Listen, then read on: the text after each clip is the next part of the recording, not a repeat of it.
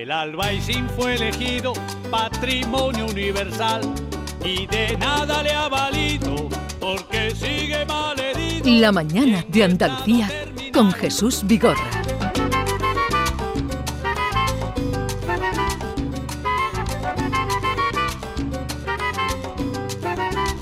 Por culpa de más de un fresco te puedes llevar el chasco de que un barrio pintoresco protegido por la UNESCO te lo encuentres hecho un asco.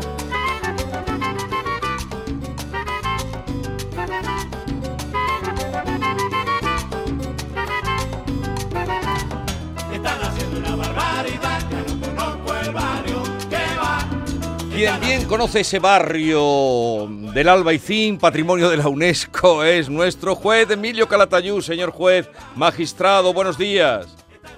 Hola, buenos días. Hola Emilio, buenos días. ¿Cómo estamos? Bien, ¿y usted qué tal por Granada? Mejor que el país. Mejor que el país. Sí, claro. Vale. Que no Eh, es poco, ¿eh? Que no es poco. Pero hay- O es mucho. Hay, hay una noticia que a usted le habrá alegrado, ya la comentábamos la semana pasada, eh, eh, que es la prohibición de móviles en clases, aunque usted dice que es un sí, pero un no, un quizá, un tal vez. eh, Claro, ¿Qué quiere decir claro, con eso? salvo para, por salvo para fines didácticos. ¿Y entonces qué hacemos? Si todos los deberes los mandan por, por el Classroom. ¿Y qué es el Classroom? Pues tú, a través de los móviles. O sea, que eso sí, pero no quizás tal vez.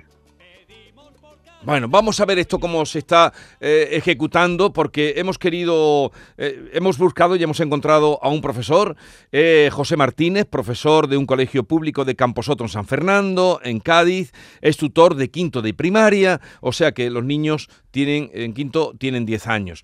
José Martínez, profesor, buenos días. Buenos días.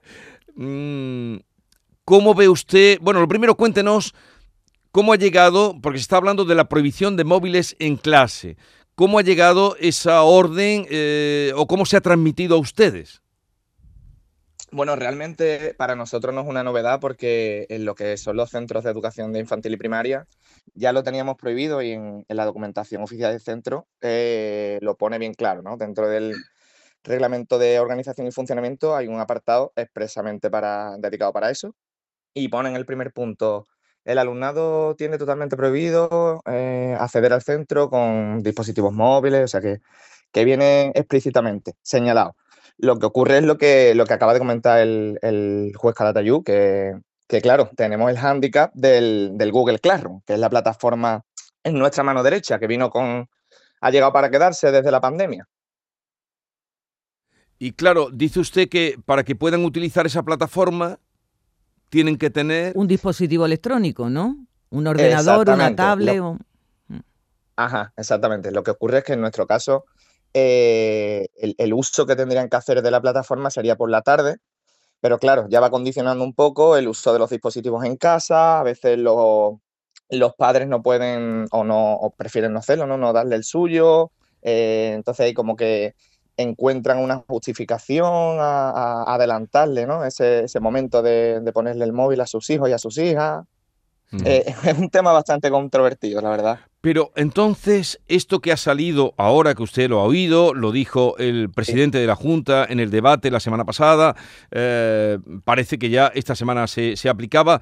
mm, estaba ya de, de hecho esa, esa prohibición de utilización de los móviles, pero en cambio... En los colegios de infantil y primaria. Sí. Era como una norma no escrita, ¿no, eh, Ajá, José? exactamente. Y ahora se ha dado por escrito. Sí, los centros ya lo adelantaban en, en su propia documentación dentro del plan de centro. En uno de sus documentos eh, ya, ya se autoimponían, digamos, esta, esta norma, ¿no? Entonces era como, como bien ha señalado usted, una norma no escrita. O sea, Mm. todos, los, todos los centros se ponían de acuerdo para ir todos a la par. Pero claro, ahora es cuando ya nos viene de, de arriba, como se dice, y entonces refuerza un poquito esa, esa autoridad. Pero, pero ya les digo, luego hay muchas excepciones de, sin ir más lejos, yo esta semana eh, tenía una madre en la puerta que me daba el móvil de, la hija para que yo, porque la hija no lo puede meter en el centro, entonces yo pudiera mirar a ver cómo podía acceder al Classroom por las tardes, porque no mm, se le había desincronizado la cuenta. Entonces, al final, entre una cosa y otra, eh, o echas más minutos de los que te corresponde por tu jornada en la, en la puerta para poder aclarar las cosas de los móviles, o tienes que hacer la vista gorda. Aunque, ya les au- digo, un tema controvertido. Aunque José, imagino que en los colegios de infantil y primaria el uso del móvil eh, será más pequeño que en un instituto, en los, en los Sí. IES, que ahí donde debe estar, diríamos, la madre del cordero, ¿no? Porque los chavales ya de cierta edad es cuando le dan un uso incluso abusivo en, en- en los eh, recreos y también se cuelan en clase, que es donde da- dan los problemas, ¿no? Sí, sí, sí. Sin ir más lejos, hace ahora un par de semanas Sí. vinieron a, vino la, la Policía Nacional a, a nuestro centro a, a impartirnos ese, ese programa que se llama Plan Director para, para ir adelantando un poco el tema del ciberacoso, ¿no? Y la, la seguridad en redes, las contraseñas. Y siempre se hace en tercer ciclo de cara a ese paso al instituto. Así que sí, eh, la madre del cordero, como se dice, está totalmente en el instituto. Nosotros tiramos con, con los portátiles de, de nuestra Junta de Andalucía, que tenemos Sí. allí a disposición de- del alumnado. Y nada, también estamos teniendo un poco de cuidado ahora con, con los smartwatch, con, los- con los relojes inteligentes, Claro. precisamente para eso, para evitar que, como algunos ya pueden hacer incluso fotografías, Sí. grabar conversaciones y demás, Pero pues se han convertido en el, en el segundo enemigo después de los Pero- móviles. pero profesor, eh, para un niño, porque en el colegio de primaria están hasta los 12 años, ¿no? Eh, exactamente. De los 12 años. Entonces, un niño ya de 10 o de menos de 12 años con un reloj inteligente, eh, ¿no es un poco precipitado? Y, y el, Y y el caro. teléfono móvil, acaso no lo es también, claro. A mí, ya en lo, en lo personal, si le, si, si le respondo como Pepe y no como profe Pepe, eh, hombre, yo me echo la mano a la cabeza muchas veces cuando veo las cosas con las que ya vienen los críos a esas edades. O sea O que, sea- como decía el juez, es un sí. ¿Está usted escuchando, señor juez? Sí, sí, ¿Y qué tiene que decir? porque estoy completamente de acuerdo. Que sí, pero no quizás tal vez. Y ya está. Y mira, cada vez Pues el PISA, que no, yo me enteré hace eh, pocos años lo que era, mira, cada vez más tonto. Hombre, cada vez más tontos no, no diga usted eso. ¿Cómo que no?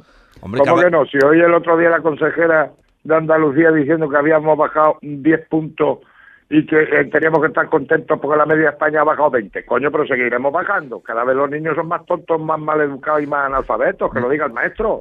Menos con- bueno, el PISA lo que dice es que eh, menos conocimiento. En matemática, padre, pues, el- más tonto. Pero hombre, no diga lectura, usted tontos. Como, a ver, que no, como la ley que dice que ahora se lee una hora al día, ¿qué pasa? ¿Que en el colegio nunca se ha leído? ¿Ahora hay que poner una hora de lectura? Venga, hombre. bueno, según el Profesor, PISA- ¿qué nos tiene que decir? Sí, sí. Usted me- meta, meta cuchara, ¿eh? cuando quiera. Eh, estoy totalmente de acuerdo. Le paso la pelota ahora a, a, a- a Tayud.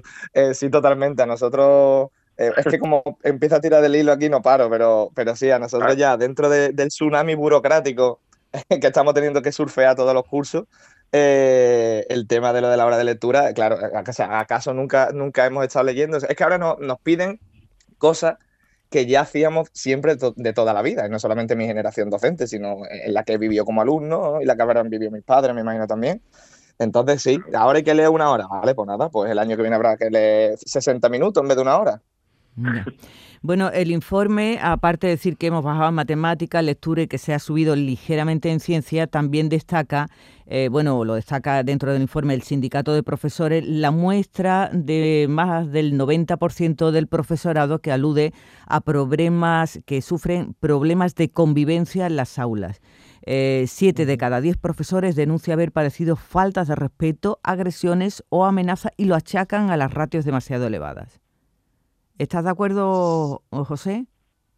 Buf, se han mencionado ahí dos o tres conceptos bastante explosivos. Eh, yo nunca he tenido un problema de, esa magnitud como tal, pero sí he vivido compañeros en mi mismo centro que lo han, sufrido. Eh, hombre, no sé si el tema de la ratio ahí influye directamente en cuestiones que no sean simplemente de proporcionalidad, que tú digas a, a- a más niños, en el, niños y niñas en el aula, más probable es que, que algunos de saltar cuello. Pero, pero sí es verdad que, que cada vez observamos más, más falta de respeto, más ausencia de normas, de, de valores, eh, de no de disciplina únicamente en el, en el sentido ¿no? de, de la palabra ¿no? más, a lo mejor más, más rígido, sino de, de todo, de, de- de empatía, de, respeto, de, lo, de, lo que, de todo lo que incluye la palabra respeto. Sí. No solamente hacia el profesorado, sino hacia cualquier personal del centro, eh, hacia el resto de, de- de padres y madres, los demás compañeros. Se está viviendo ahí una especie de, de tobogán hacia la individualidad, hacia el egoísmo, eh, bastante peligroso, la verdad. Bueno, Vaya, Claro. señor juez. La, pérdida de autoridad. Si en este país se ha perdido la pérdida de autoridad, la autoridad de los Sí. padres, que ya son iguales que los niños, son colegas, y la pérdida, la, la pérdida de autoridad de los maestros, y hasta la pérdida de autoridad de todos. Y los funcionarios públicos y, el maestro tienen la consideración de autoridad. Y yo he condenado a chavales por delitos de atentado, por, por agredir o amenazar a un maestro. ¿Pero ¿Qué es eso? Pero claro, como ya somos todos iguales, Eh, bueno, mira, somos todos iguales, pero unos más iguales que otros. Eh, vamos a dejar lo que sí, los padres están colaborando en esta medida que ya se hacía, pero ahora se, se reafirma la medida de no utilizarlo. Pero claro, usted me deja una desazón, profesor, porque me dice, claro, van con el reloj inteligente, entonces a buenas horas, porque sí. Pero los padres, no, unos colaborarán y otros no, porque claro, un padre que permite que un niño de 12 años vaya, o de 11, vaya con un reloj inteligente, Sí, no, la- eh, por lo, en- en lo que respecta a mi experiencia, sí están colaborando los, los padres. Ya lo hacían, porque ya, ya les digo, ya, ya es una cosa que cumplíamos, pero, pero ahora pues me imagino que lo harán más a rajatabla. Eh, ahí no tenemos problema. Y el tema de los relojes, ya les digo, es que también va mucho con la naturaleza de cada, de cada crío. El otro día, sin ir más lejos, estábamos nosotros haciendo un, un examen en clase y, y me dijo una de, de mis alumnas, oye, profe, que me han regalado este reloj por mi cumple, pero que sepa que, que no hace fotos, pero que si tú no te fías, te lo guardas tú si quieres en el cajón y luego me lo das. y yo le decía, no te preocupes, no te preocupes, corazón, que yo me fío. Pero que, claro, va de la, de la, de la, de uno- de buen corazón de, de cada uno, de lo que los valores que le hayan enseñado en casa, pero te puedes encontrar lo contrario. Hay que tener cuidado. Yo creo que ahora más que nunca va a hacer, falta ese el plan directo que les comentábamos, ¿no? De, de- Sí. trabajar con los, con los niños y las niñas en clase, el tema de, de prevenir el, ciberacoso eh, y el mal Mm. uso de, la, de las nuevas tecnologías, cada vez va a ser más necesario, por desgracia. Eh, gracias, José Martínez, profesor del Colegio Público Camposoto de San Fernando. eh, que tenga, supongo que estará de puente, ¿no? ¿Han hecho Estoy de puente en Londres. Ah, en Londres, eh, pues a pasarlo bien. Venga, un abrazo.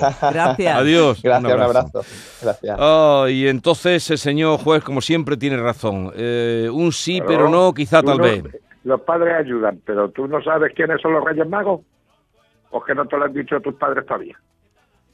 Eh, eso no se estamos puede en decir. puente, Emilio. Estamos Estamos, en- puertas. Que estamos en un puente. Están los Ah, niños en casa. Los Reyes Magos son Ah, bueno, Melchor, Gaspar y Baltasar. Melchor, Yo, Gaspar pues eso, y Baltasar. Yo fui, yo fui Melchor una vez ¿Dónde fue usted, Melchor? en Granada. En Granada. Claro. Usted lo ha sido todo. Mira, Bueno, no, ¿ha escuchado el tema del día, Emilio? sí, que me- que me- El- uno, uno ha tenido la atención de proponerme personaje del año. Yo Sí. soy juececillo de menores y ya está. ¿Sabes? Claro, el personaje del año, déjate, déjate. Ya bastante tengo con lo que tengo. Yo, personaje de mi casa y a rato. Como, Ya- como dice, en mi casa manda mi mujer y yo hago lo que me da la gana. Oiga, eh, señor juez, eh, ya que estábamos hablando, eh, la canción siempre nos lleva al Albaicín, que es donde nos encontramos con usted. Sí, Eh, ¿Han iluminado ya el barrio de la UNESCO? sí, sí. ¿Y bien? ¿Bonito? Bueno, la calle, la calle de donde estuvimos, la calle del- de los mascarones. Está iluminada, la calle Pajé. Está iluminada. Está iluminada. Vale, Sí, vale. Pero bueno, este, pero está iluminada, Es- pero está muy bien. Pero pasa poca gente por la noche. Pero hay, ¿son motivos navideños o...? Sí, sí, sí, bueno, ya motivos navideños son las luces, las, las luces de Puente Genil, ¿no? De los Jiménez. Pero, pero es que a veces es que hay cosas que a veces va uno a ver luces y no encuentran ningún motivo navideño. Sí, es verdad. Bueno, pero, pero parece que es Navidad, sí, ya es para Navidad. Pero sí, mira, mm, mm, eh, yo tuve la comida del juzgado el día 1 de diciembre. ¿Tan pronto? Navideño. Ni espíritu navideño ni nada. ¿Pero tan pronto? Y, va- y van a llegar los Reyes Magos y vamos a estar matando a Jesucristo. Aquí es que estamos ya esto acelerados. Sí. Coño. Bueno, te voy a decir una cosa, no hay sitio en los restaurantes, está todo reservado Pero, ya eh, mi- desde hace mucho tiempo. El día 1 de diciembre ya haciendo la comida de Navidad, pero, Claro. que- pero van ustedes Es que muy no hay rápido. fecha, no- es que no hay día. digo yo. Pero, y, y- oye, ¿y de cuándo empiezan a poner anuncios de Navidad en la tele y las películas de Navidad? Y los Pues desde que pasan los santos, desde que pasan los santos ya está en la antena 3 y todas las televisiones poniendo anuncios de Navidad, joder, con el Suchar y con el logo y con todo esto. Claro, Él vuelve a casa por Navidad, coño. Pues no, ese era bonito, ese era bonito. No me toque Que usted sí, ese no anuncio del almendro, que que, no ese era bonito. bonito. Ese era bonito. Pero sí, es, pero sí es muy bonito, pero coño, a su tiempo. Pues ya, Ya, te digo, van, ese- van a venir los Reyes Magos y ya vamos a estar matando a Jesucristo. E- Ese, ese no lo ponen ya, el de... No, el- yo creo que no. Es que cuando- yo recuerdo de cuando yo estaba en Barcelona, eh, hace muchos años, claro, cuando empezaba ese anuncio era una, una- un sentimiento... daba, claro. me daba, me tocaba, me tocaba. Y por eso digo que no me lo toque el juez Emilio Calatayud. ¿Has visto el anuncio de la lotería, Emilio? Sí, no me ha gustado. ¿No? ¿Por qué? ¿No le No. remueve? No, no, No. me remueve, me removía más el otro. El del El calvo. pasado, hace dos años, sí. ¿A usted le El gustaba el del calvo? El calvo, El el, calvo del de calvo. El calvo era genial. Claro. El calvo era Si es que yo soy muy clásico, si es que ya... Aparte de la lotería de Navidad, que me parece muy bien una tradición, y mira que yo nací el 22 de diciembre. Usted nació el Ya que- 22 de diciembre. El Ah, día pues, de la Claro, el día de lotería. la lotería. apúntatelo que lo llamaremos para felicitarlo. Claro. Claro, la lotería. Sí. Así, Nací- así A, vino su- a usted. su madre le tocó la lotería. No, y le tocaron 600 pesetas, además. Hombre. El mismo día que nació. El- sí, la, la única vez que le tocó la pobre. El día que usted nació le tocaron 600 pesetas. Sí, sí, sí. Pues era un En dinerito. aquella época. Claro. En aquella época época- era dinerillo, era Claro. dinerillo. Claro, Eso para matar un cochino, vamos. No, para curarme a mí un, un tumorcillo que tenía yo en la pierna. ¿ves? Con eso me llevaron a Madrid y me radiaron la pierna. Porque venía usted, venía usted con Venía defecto de tocado fábrica. Venía, venía con un lunar, venía tocado de fábrica. Venía usted tocado un poquito ya. Sí. Vale. Claro, por Eh, la emoción, la- por la emoción, a ver que estaba pensando a ver qué me iban a echar los Reyes Magos. Claro, pero ¿usted cree que, que esta invasión de mm, navideña antes de la fecha y tal, esto hace a los niños más consumistas? No, a los niños y a los que no son niños. Es que es gastar. Y ya verás tú el día 1 de diciembre, cuando el 1 de enero, cuando empiecen los impuestos este a el personaje del año que han dicho que va, va a apretar, ya verás, ya verás tú. Pero sí, parece que se nos, se nos va la vida. Y claro que se nos está yendo, ya verás. Emilio, que hay niños que piden el árbol de Navidad por los regalos ya en el mes de agosto, ¿no? Claro. ¿Sabes? Y venga regalo. y venga, y no, y si no son, y si no son Navidad, pues son el regalo de cumpleaños, eh, la graduación, ya estuve graduándose con, con, con- en primaria, pero qué graduación. Y, y el otro día me dijo una, me dijo una madre que, que le iban a, a, a su niña que iba a terminar la, la EGB o no sé qué historia, un crucero, pero bueno, ¿qué, va a hacer cuando termine la carrera? O cuando acabe el bachiller, ¿qué le van a comprar? ¿Un Ferrari o qué? Claro, porque usted, usted cuando terminó mm, Derecho no tuvo fiesta de graduación. Yo que voy a tener fiesta de graduación ni nada. Bueno, que no- una juerga con mis amigos. Sí, pero más. era, era una cosa que pagábamos pues, como podíamos, pero yo no ni tuve orla, ni No, ni fiesta yo, de ni- graduación y ni nada. Ni yo, ni yo. Pero ni ni- yo. Y ahora ya Yo- en la guardería todos son fiestas, son, todos son graduaciones y Sí, tal sí. historia. Pues venga, ya está, viva España. Y ya está. Pero es vamos, que verdad. es que acabo una cosa y empezamos ya a las 100. Ah. Es que no ser. Eh. Coño, Pero es desde la guardería, como bien dices, ¿eh? que también hacen- graduación de la guardería. Sí, sí, no cuando terminan con cinco años, mi sobrina. La- la- se la- graduó en la guardería. Sí, sí, claro. Hacen su fiesta, le dan su, orli- eh, su orlita, en fin, todas, todas So- todos son títulos, señor juez. ¿Eh? Que todos son títulos. Pues da un título y después no, no hace falta ir después para nada. Pues llegar a ser ministro, como me dijo a mí un chorizo mío. ¿Qué le ah, por cierto, hablando de Chori, me eh, dijo, me dijo, me dijo, don Emilio, no me condene usted a estudiar, que puedo llegar a ser ministro. Y dije, pues es verdad. y es verdad. no, no me condena usted a estudiar que puede llegar a ser ministro. Oiga, eh, más del 80% de los menores andaluces que pasan por centros de internamiento no vuelven a delinquir. O sea, Sí. Eh, existe la reconducción, la rehabilitación. Sí, claro que sí, que existe la reinserción, pero no solamente el 80% de los que pasan por, por los centros de internamiento. El 80%, más o menos, de los que pasan por la justicia de menores no vuelven a la justicia de mayores. El 80%. Sí. Mira, hay una razón muy sencilla, y lo digo. ¿Quién no ha cometido un delito en su vida? Porque yo he cometido. Yo conducí alguna vez mamado, lo que pasa es que no me han pillado. Yo he cogido cosas del corte inglés, pero no me han pillado. ¿Quién no intenta defraudar a 100? Pero Emilio, ¿cómo puede decir esas cosas? Pero coño, a ver si, a si es mentira. O es que todos, todos hemos sido unos santos. No- Nos compromete usted. No, yo no, yo soy sincero. Yo he conducido mamado, pero no me han pillado. Yo he cogido cosas del corte inglés, no me han pillado. Yo he cogido, yo intento pagar lo menos posible a Hacienda. ¿Y, y- y- y qué, qué- qué vas a hacer? ¿Qué vas a hacer? Entonces hay chavales y que, y, que, y, de, y de niños no digamos que no hacemos tonterías. Entonces tú puedes cometer hechos que tienen la traducción de delito, pero no eres un delincuente. Y entonces, ¿qué pasa? Que a veces, pues mira, antes te daba tu padre un palo, un palo, y ahora yo doy palos jurídicos, pero nada más, y no pasa nada. No pasa nada. Y luego tenemos un 10% que es carne de cañón. ¿Sabes? Sí. Hagan lo que hagamos, que se acaba en prisión. Y luego tenemos el otro 10% que es muy trabajable. Depende de una buena novia, depende de un buen profesional, de la suerte, de un recurso, De quien le rodee, ¿no? ¿Me entiendes? Pero el 80% cometemos delitos, pero no somos delincuentes. O tú, es que sois todos unos santos. Pues No yo, habéis hecho nada en vuestra vida. pues yo no he hecho nada, la verdad. Pues entonces tú has sido muy buena. Yo, Sí, la verdad es que he sido buena desde chica. Me daban estampitas las profesoras Las- por buena. Las estampitas por buena. Eh, señor juez Emilio yo Calato Yu. copiaba, yo he copiado, que le digo yo siempre, yo sé copiar. Te lo digo en las conferencias de Pedro Sánchez. Yo sí sé copiar. El único día que tengo es un cambiazo que hice en Derecho a mí. ¡Ay, madre! Vaya, Vamos a dejarlo, vamos a dejarlo. Que va, va- va a perder usted el prestigio que tiene, señor lo juez. ves, todo lo ves, Jesús, ¿Cómo lo ves? ¿Cómo lo ves? bueno, señor juez, adiós. Adiós. Esta es La Mañana de Andalucía con Jesús Vigorra, Canal Sur Radio.